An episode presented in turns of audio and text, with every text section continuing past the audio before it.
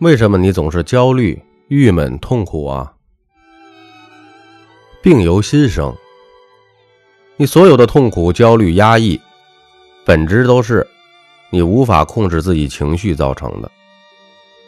控制情绪最重要的核心，就是修炼你的注意力。为什么你总不开心啊？是因为你把注意力总关注在负面的事儿上了。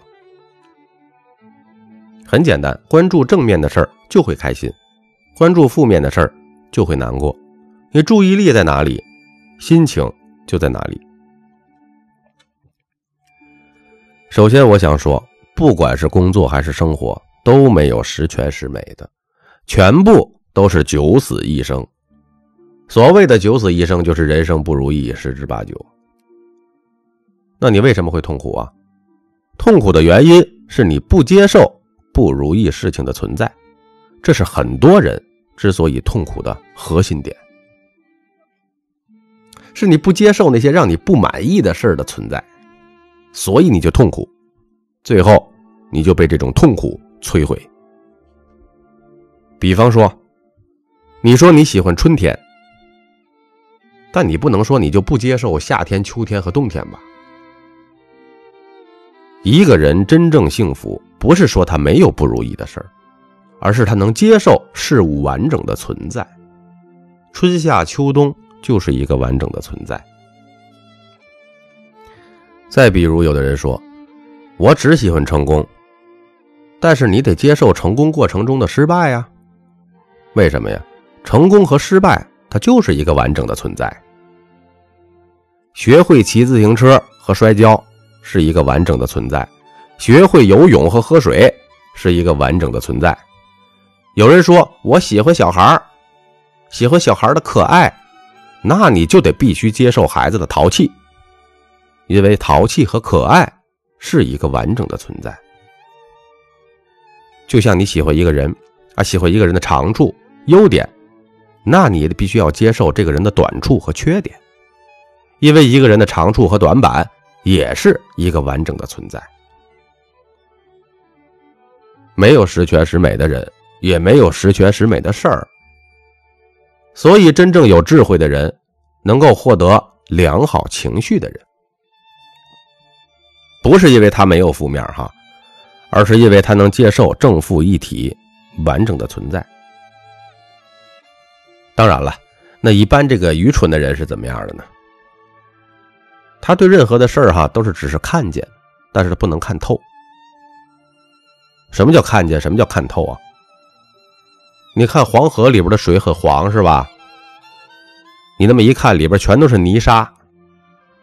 但是如果你装上一瓶水，你放在那三十分钟呢，你会发现四分之三的都是净水，只有底下四分之一的是泥沙。严格上来讲，没装瓶之前的净水比泥沙要多，可是你看见的。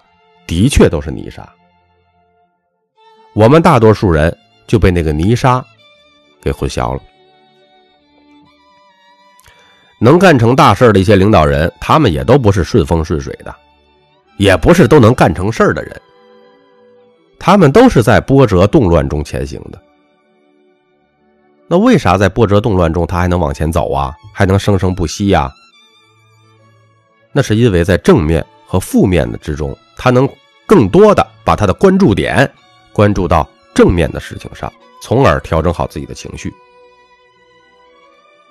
我说过很多次，创业的经历就好像你在一万米的高空，你驾驶着一架正在坠毁的飞机，你需要在飞机坠毁前把飞机修好，再飞上万米高空。所以在这个过程中，哈，你焦虑、痛苦、害怕没有用，只有冷静、淡定。才能不会犯错误。作为一个企业领导人，你必须要刻意的训练你的注意力了。比如啊，公司有一百个客户，有三个客户投诉啊，甚至退款啊，你就觉得公司要倒闭了。其实还有九十七个客户，他们还在信任你啊，他们还在等着你服务他们啊。但是你就是关注不好的这一面。当然了，不是说客户投诉了我们不去重视哈，要重视，要处理。但是你不能完全掉进这个负面的事情里去啊！你导致其他的事儿也受影响就不行了呀。大家记住，在这个世界上，你无论怎么做，都是有人喜欢，有人不喜欢的。美国选总统也是有百分之四十九的人不喜欢，但一点不妨碍人家做总统。比如说，今天你老师讲课说了一百句话，其中有一句话没有说好，没有说对，你就盯着那一句话的问题啊，另外九十九句你都没听进去，所以这是很多人的病。我们习惯把注意力放在别人不好的那一面，好的注意力不是要求完美，要求完美的最后都完蛋了。如何训练你的注意力啊？咖啡豆给你四个锦囊，自己放口袋揣好了哈。第一个，聚焦下一步。什么叫聚焦下一步？情绪。来自我们总是活在上一步发生的问题里，而没有活在下一步的解决问题里。少想上一步怎么那么糟糕，多想想下一步我该如何解决。高手们都是盯着结果来解决，普通选手们啊都是盯着问题啊在这抱怨。公司啊、企业呀，包括你上班啊，发生任何的突发事情，记住六字真言。先解决，后总结，不是先争谁对谁错。你先把眼前的事儿解决完，你再回头复盘总结去。你当时就去讨论，那一定会吵架的，而且都会有情绪。你把事情解决完了啊，大家也都冷静了，你这时候再来复盘总结，大家都不会带着情绪，你就不会内耗。另外，总结的时候呀，不说不要说之前谁做的不对。你得说接下来要怎么做才对？为什么呢？人呢都不喜欢，也不愿意承认自己有错，所以你就讲接下来怎么做是对的就可以了。大家记住，永远先去解决，然后再去解释。第二个锦囊，要睁一只眼闭一只眼。连乾隆皇帝都留下了一句名言，叫“不聋不瞎不配当家”。更别说咱老百姓了，普通人都是叫眼里揉不得沙子，那我们怎么做呢？要学会眼里头能揉得了石头。马云也说过，男人的胸怀都是被委屈撑大的。我们平时生活，你观察哈，你看那越干净的水池里面，一定是越没有鱼的；越干净的土地，它越长不出庄稼的。啊，挺拔的这个参天大树，它上面肯定也有枯枝烂叶，这是正常的。所以，我们一些朋友们啊，不要事事都追求完美，而是要能够有一些的这个藏污纳垢。只要不是危及到生死存亡的大事儿啊，尽量妥协一下。这也是李嘉诚的经营哲学呀，对吧？做事建立自我，做人追求无我。那夫妻啊、情侣啊、伴侣啊，其实也一样。结婚前一定要睁大双眼，结婚后呢，一定要睁只眼闭只眼。因为往往完美主义者都是脆弱的人。第三个锦囊：多关注自己能操控的。你们记住哈，只要不是自己能操控的事情。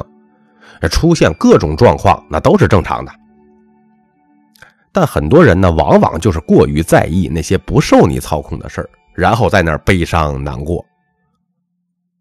啊，我来创作专辑，如果我觉得一定要大家都认可我才开心了，那基本上我就很容易受伤了。为什么呢？大家认可或者否定我这件事儿，不是我自己能完全操控的。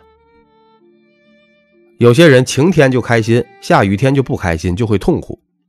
天气你无法操控啊，开车啊不堵车就开心，堵车就生气，还会经常生气。堵车这件事也不受你操控啊，所以说多数人啊喜欢用自己无法操控的意外，给自己加深痛苦。比如摔跤了，啊这个身上疼，心里还总想自己怎么那么笨呢？这就是在加深你的痛苦，把自己不能操控所发生的意外责任全都自己承担了，就是给自己增加痛苦。所以啊，朋友们，以后把精力哈放在自己能操控的事儿上，自己不能操控的部分，坦然面对，叫什么？但行好事，莫问前程。第四个锦囊，普通人总追求拥有权，啊，觉得孩子是我的，老公是我的，老婆是我的，钱是我的，这个人是我的人。这是一切痛苦的根源，因为追求拥有权，就会导致失去的时候很痛苦。而高手从来不追求拥有权，他们追求的是使用权。各位听众朋友们一定要记住，任何事情，我们在很多的事情上只能得到使用权，无法真正得到。拥有权，实际上我们现在拥有的任何东西都只是阶段性的被我们使用而已，包括我们的生命都是阶段性的被我们使用。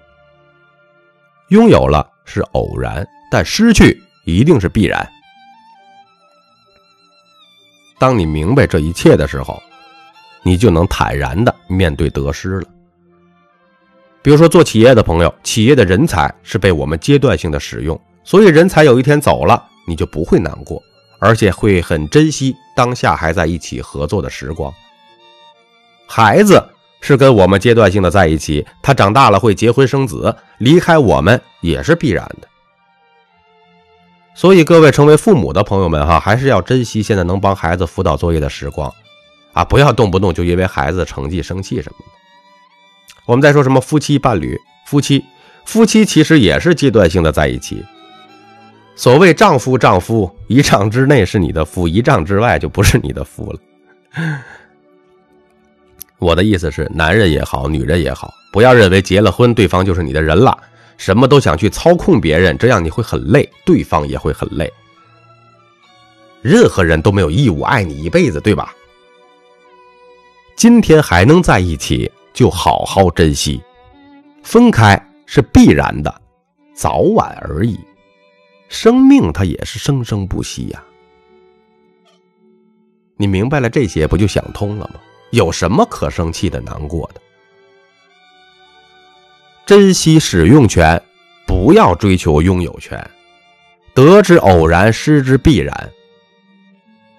最后，把一位伟大的哲学家说过的一句话送给大家。当你明白人生的真相是失去后，你就再也不会为失去而痛苦了。我是大家的主播三百六十五天咖啡豆，如有不同的意见，请在下方的评论区留言，并订阅和转发。感谢您的收听。